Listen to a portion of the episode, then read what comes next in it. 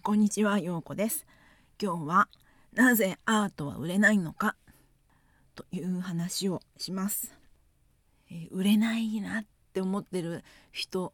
多いと思うし、あの芸術の中で売れる問題って結構大きな話なんですね。で、えーまあそもそもですね、私もうちの父が彫刻家だったんですけど、まあ、子供を育てるのにその彫刻は売れないから教員をやってたんですね。でまあ、教員をやりながらその芸術系大学美系と音楽系を出してくれたっていうのは本当に感謝なんですけれども、まあ、その中でもちろんずっと彫刻家としてあの作品作って活動してたんですけれども、まあ、彫刻なんか売れないんだっていうのは口癖だったんですよね。まあ、それをずっと聞いてたんでなんか悲しい思いもあったんですよ。で自分が音楽系大学を出た後にあやっぱりちょっと芸術って難しいんだなと思う場面っていろいろあってね。やっぱりこう人事じゃないなっていうところで、まあ、それはアートと一言で言ってもまあその音楽も含まれるっていう話なんですけどこの私の言ってる場合はね芸術っていうものがどうして売れないのかっていうことのその根幹の部分をずっと考えてきていて、まあ、今日はその、えー今まで私が考えたことをねちょっと話したいと思います。えーまずですねその芸術っていうのをやる人とそれを見る人聞く人受け取る人がいるわけですね。それを買い手としましょう。でまあ買い手の問題としてはあのその芸術作品芸術っていうものがそもそもこう自分の生活にないそういうふうな自分とは関係ないと思っているっていう人もまあたくさんいるわけですね。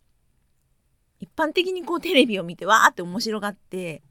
ロックバンドの誰々とかねお笑いの誰々とかバラエティの誰々が、え面白いよねっていうようなそういうこう距離感じゃないちょっと遠いもの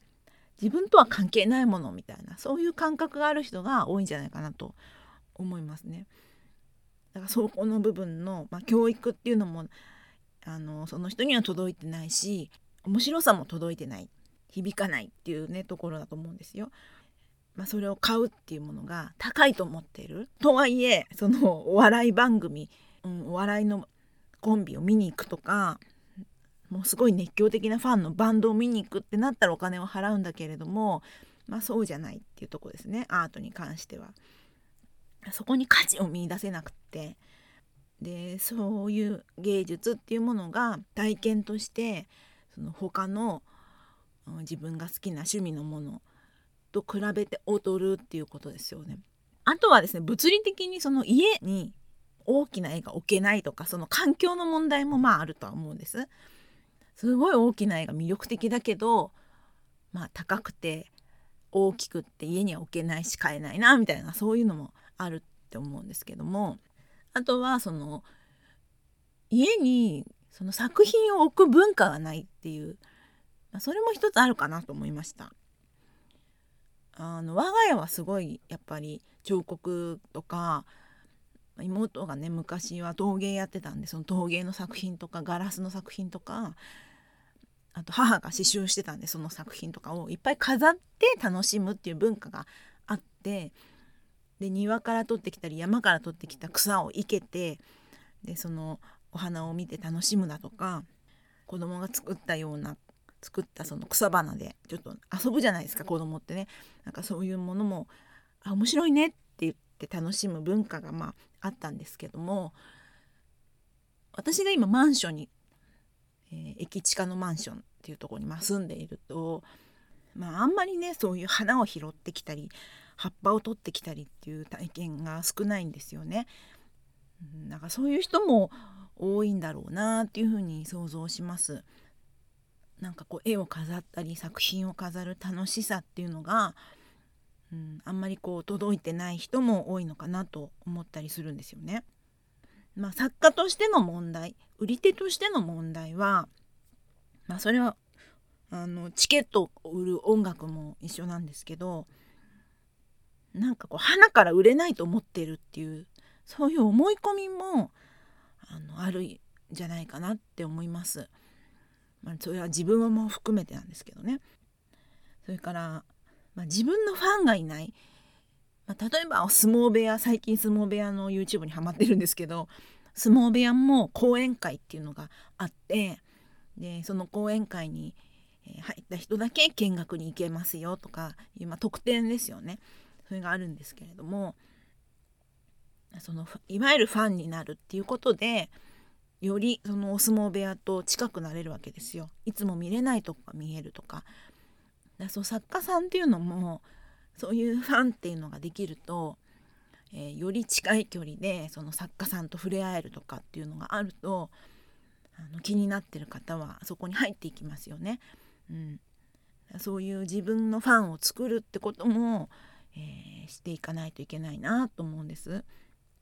あとはですねどこにその自分の作風歌とか作品を、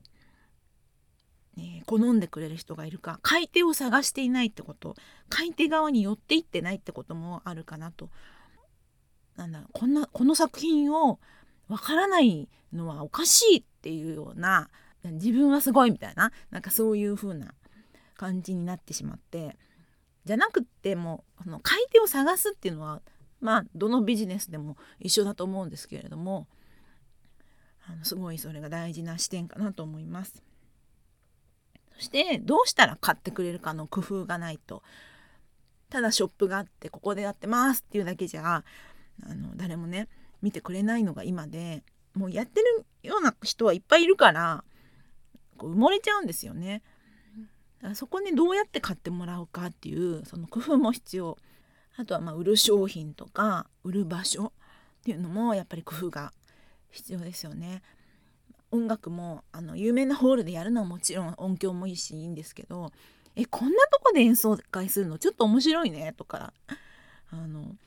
あそこでやるんだみたいなねあとコラボもあこの人とやるんだ面白いねとかねなんかそういう興味を引くことを考えていくっていうの大事かなと思いますね。ということはやっぱりあの人が苦手で作品作ってるとかその芸術に入っていく人って多いと思うんですけれど最終的にはやっぱり人とつながらないといけないんですよね。精力的に。で私もそうです。私も人とつながるのが結構苦手なのであの分かるんですけれど。人を拒否してるとできないことでやっぱりこう作品展するのもそのギャラリーのオーナーさんと話さないといけないし来てくれたお客様とお話もするし演奏会してもですね来てくれた方とかそのホールのスタッフとか、えー、伴奏者とか、まあ、いろんな人と喋ったりつながっていくわけです一人じゃできないっていうやっぱそこがすごく私にずっと欠けてたことだしあの売れないっていう人にやっぱそこが大事なポイントかなって思います。まあ、それで、まあ、解決策もういっぱいあると思うんですけれども売れない解決策言い出したらきりがないんですけどまあシンプルに言ってまずファンを作るっていうことでそのためには発信が必要発信するってことだと思うんですね。で SNS でも、えー、YouTube それからブログまあ私が今これやってるポッドキャストいろんなもので自分はこういうことやってますっていう発信をすること。でそのために、まあ、動画が強い。やっぱり動いてるものみんな見たいんですよ最近。あの活字を読むっていうよりかはバーッと見てああ面白いっていうやっぱその興味を引くってすごい大事で。インスタでもね作家さんがいっぱい上げてるのありますけれどもあのあこれどうやって作ったんだろう？とかあこうやってやるんだみたいなねそういう興味を引くっていうのすごい大事だなと思っています。あとはどういうとこに住んでどういうアトリエでやってるのかとか、うん、細かいそういう興味を引くようなことだからそれによってこうファンができてくるんですよね。やっぱ認知してもらうっていうことがまず一番でその2番目としてじゃあもっと知りたい人にはお知らせ送ってるんでここからあのメルマガ登録してくださいみたいなね、まあ、今 LINE でもいいと思うんですけどそういう発行するもの。積極的に自分から情報を送っていけるもの。それを一つ持つっていうのは2つ目で。で最後の3つ目でじゃあ今度販売サイトここあの新しい商品出ましたとか今度ここで個展やるんで来てください直接お会いしましょうとか、まあ、そういうふうにつない、えー、でいくっていうのがこの3段階だと思います。で最後の3番だけやってるってことが多いんじゃないかなって思うんですけど1番目のみんなに知ってもらうっていうやっぱそこがすごく大事だなって思ってて、まあ、そのための SNS かなと思いますね。なんかうろうろって思って頑張ると SNS ってすっごい疲れるんですけどあの自分の日々の活動日々のやってることっていうのをこう発信していくって思えばそこまで疲弊しないんで私もねやってたんですけどあのちょっとレッスンでやったことだとかあと今コーラス